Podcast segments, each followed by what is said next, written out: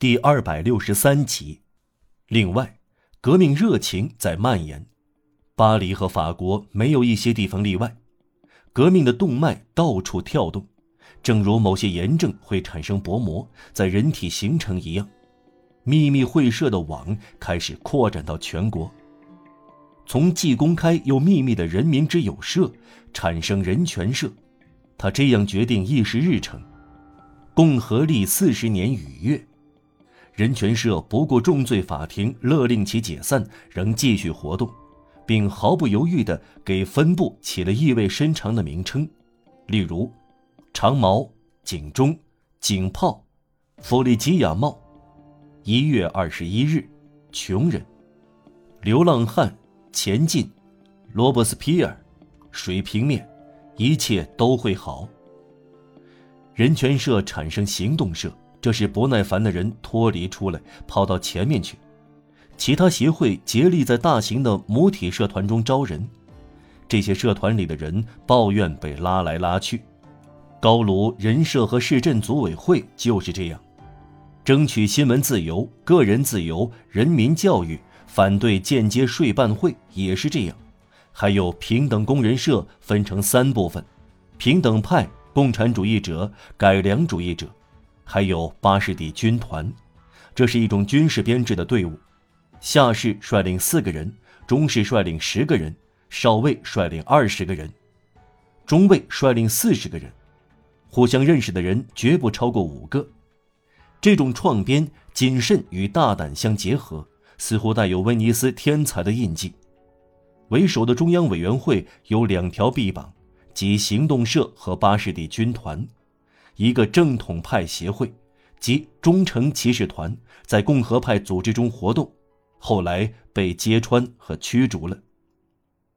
巴黎的团体在各个主要城市里有分支机构，里昂、南特、里尔和马赛都有人权社、烧炭党、自由人社。X 有一个革命社团，名叫库古尔德社，上文已经提到过这个词。在巴黎，圣马尔索郊区群情激愤的程度不低于圣安东尼郊区，而学校又不亚于郊区。圣亚森特街的一家咖啡店和马图林圣亚克街的七球小咖啡店，用作大学生的聚会地点。A、B、C 之友社和昂热的互助社，X 的库格尔德社联合，上文介绍过，在莫赞咖啡馆聚会。读者知道，这些年轻人也在蒙德图街附近名叫柯林斯的酒楼相会。这些聚会是秘密的，其他聚会则尽量公开。从后来一次审讯记录的片段中，也可以判断出多么大胆。这次会议在哪里进行？在和平街。在谁家里？在街头。有几个分部参加？只有一个。哪一个？体力劳动者分部。哦，头是谁？是我。你太年轻，独自做不出向政府进攻的重要决定。你从哪儿接受指示？从中央委员会。军队与民众同时受到瓦解，就像后来贝尔福、吕内维尔和埃皮纳尔发生的变化所证明的那样。人们指望第五十二团、第五团、第八团、第三十七团和第二十轻骑团。在勃艮第和南方城市，人们种植自由树，就是说，在一根杆子顶上挂上一顶红帽子。局势就是这样。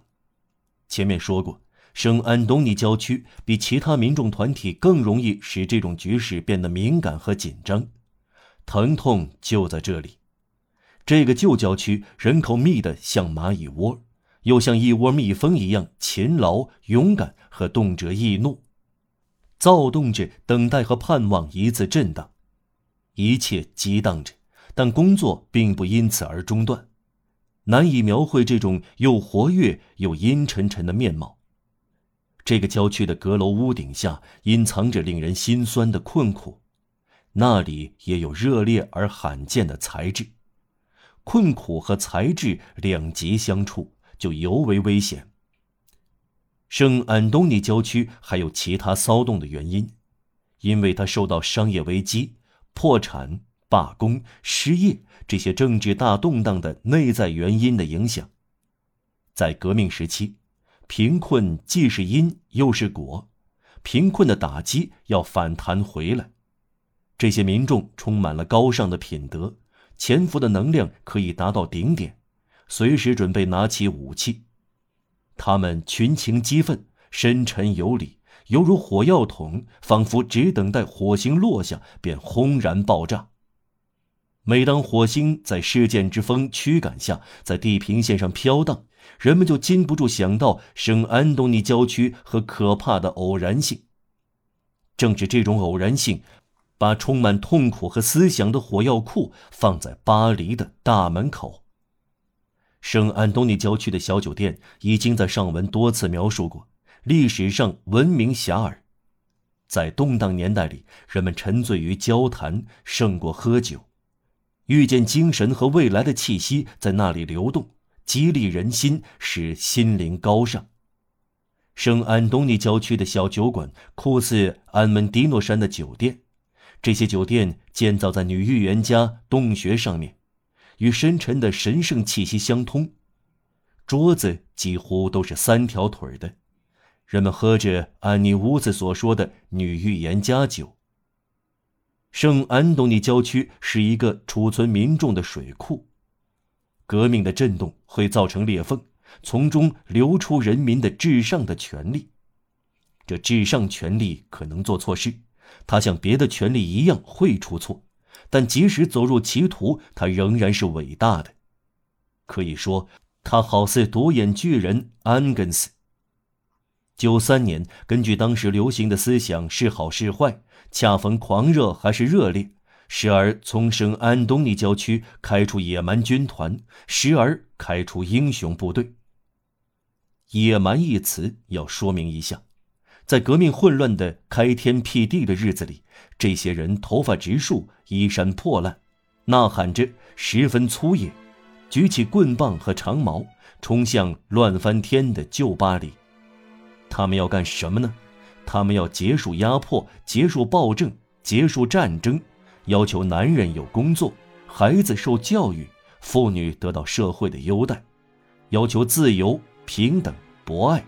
人人有面包，人人有头脑，世界变成伊甸园，进步。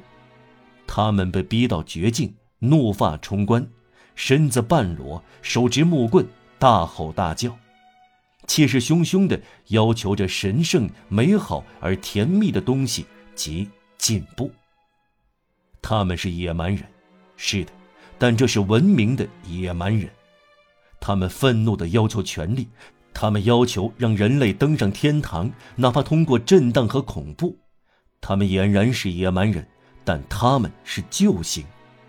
他们戴着黑夜的面具，要求光明。这些人，我们承认是粗野的，而且是可怕的，但这是为了善而粗野，而可怕。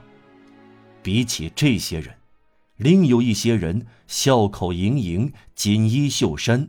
穿金戴银，丝带漂浮，珠光宝气；脚穿丝袜，头插白羽毛，手戴黄手套，足踩漆皮鞋，肘子支在大理石壁炉角落里的丝绒罩桌子上，温文尔雅的坚持维护和保存往昔中世纪神圣权力、宗教狂热、愚昧、奴役、死刑、战争。小声而彬彬有礼地颂扬刀光剑影、火刑柴堆和断头台。至于我们，倘若我们要在文明的野蛮人和野蛮的文明人之间做选择，我们宁愿选择野蛮人。但是，谢天谢地，还可以做别的选择，无论向前还是向后，垂直跌下去都是不必要的。既不要专制主义，也不要恐怖主义，我们要的是缓缓向上的进步。天主提供了这种可能，坡度缓和，这就是天主的全部策略。